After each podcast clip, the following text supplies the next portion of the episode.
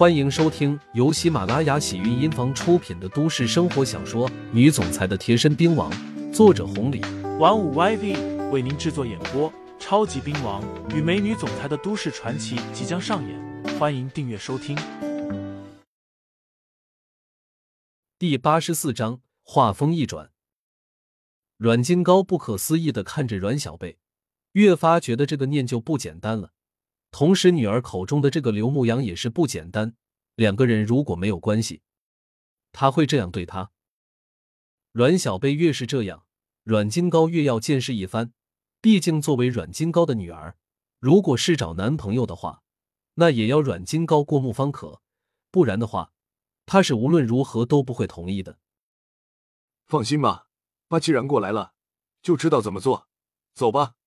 阮金高说完。领着阮小贝一行人走了进去。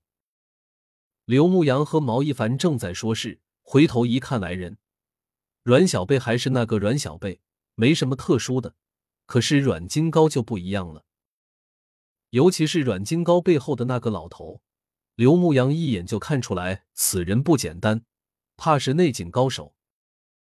这样的高手，在整个滨江市都找不出来几个。牧阳。阮小贝走了过去，喊道：“刘牧阳站了起来。”这个时候，听到背后的毛一凡嘀咕道：“金爷，东周市的金爷。”刘明也是小声提醒道：“杨哥，这个人是东周市的一霸金爷，他他怎么来这了？”东周市就在滨江市隔壁，不过属于两个不同的省会。刘牧阳多少年前？在滨江市跟着老鬼头的时候，就听说过阮金高金爷的名头。那个时候，阮金高就比七爷高出了一个层次，手底下十几个厂子，一年的利润起码在几个亿。阮金高、阮小贝、刘牧阳虽然有些不相信，可是，一想到两个人的姓氏，没有办法不把他们联系在一块。果不其然，阮金高带着一丝冷笑，自我介绍道。几位想必都听过我的大名，不错，我就是东周市阮金刀金岩，你就是刘牧阳吧？没什么特别的，不过胆量倒是惊人，区区一个小酒吧的老板，竟然敢惹上岳家，呵呵，真是初生牛犊不怕虎，倒是有我金岩年轻时候的几分胆量。不过，阮金高话锋一转，这才说道：“不过，胆量归胆量，现在这个社会。”可不是光有胆量就行了，不管是滨江还是咱们东江，哪一年不是被人投入百来有胆量的人，一个个不敢说枭雄，起码看上去比你要强势了不少。无论哪方面，光从表面，刘牧阳光芒不外露。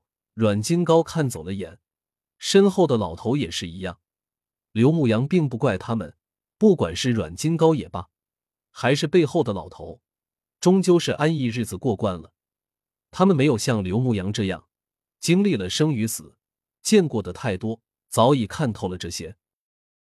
要不然，刘牧阳进入滨江这么久，大大小小的人物碰撞了这么多，他早就搅得天翻地覆了。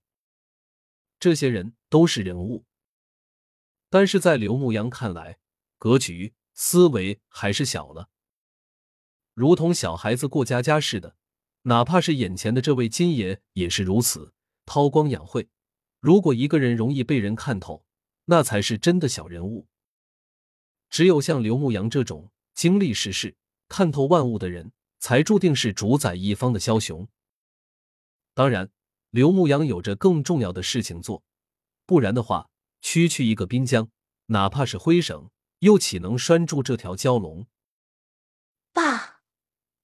阮小贝脸色不悦的喊道：“好好。”阮金高苦笑道：“爸知道错了，你也知道，爸位居高位，这么多年真是习惯了。除了东周那几个天骄，其他人真的难入我法眼。不过，爸既然过来了，是给你解决问题的，爸就绝对不给你找麻烦，这总可以了吧？”阮小贝这才不说话，毛一凡几个人知趣的离开了。刘牧阳为了不引起崔二姐的注意和不安，他直接开口说道：“既然是阮小贝的爸爸，那我理当称呼一声阮叔。既然这样，阮叔，你找我如果有其他的事情，那我们换个地方谈吧。”不让阮小贝为难，阮金高说道：“成。”找了一个安静的茶馆，刘牧阳、阮小贝、阮金高三个人坐了下来，点了一些茶水之后。阮金高在打量着刘牧阳，阮小贝提醒道：“爸，我让你办的事情呢？”好，阮金高说道：“刘牧阳，这一次小贝找我过来，什么事情？想必你也知道了。你打断了岳家岳子涵的腿，以你现在的身份和身价，他们肯定是会报复你的。